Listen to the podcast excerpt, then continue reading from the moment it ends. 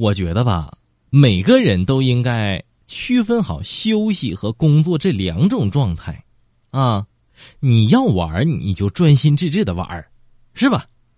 你要工作的话，你就不要那么专心的玩了。如果说有人跟你哭穷，你一定得顺着他说，真的。哎呀，你你好穷，你实在太穷了，你穷的我都看不下去了。但是你如果说你哪儿穷了呀？你昨天还买了一块一万块块钱的表呢，那你就着了他的道了啊！他本来就打算这么嘚瑟呢。夏天的时候。烈日炎炎，我爸就说了：“那个儿子呀，你别老宅在家里头，你出去走走不行吗？”我说：“爸呀，那大中午的，你知道外面太阳多大吗？”我爸说：“知道啊，直径一百三十九点二万公里。”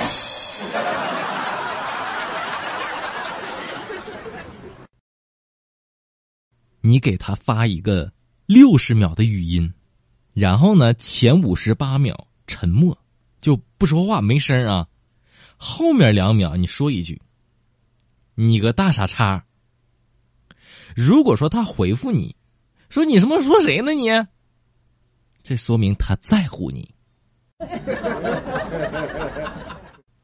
某设计人员在绘制一张图纸的时候，在上面写的是一乘以。一千，他写错了，他误写为一千乘以一。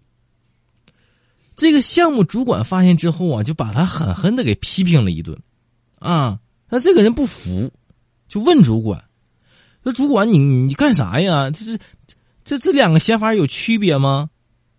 主管说：“你跟一个女孩约会一千次。”和你跟一千个女孩各约会一次，那能是一回事吗？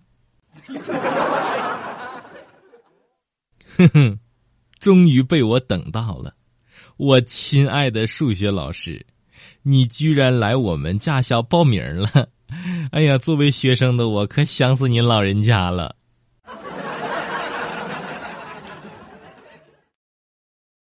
昨天呢，我我媳妇儿终于同意我买。一千多块钱的键盘了，王大炮跟我说：“东哥呀，那那之前不是不同意吗？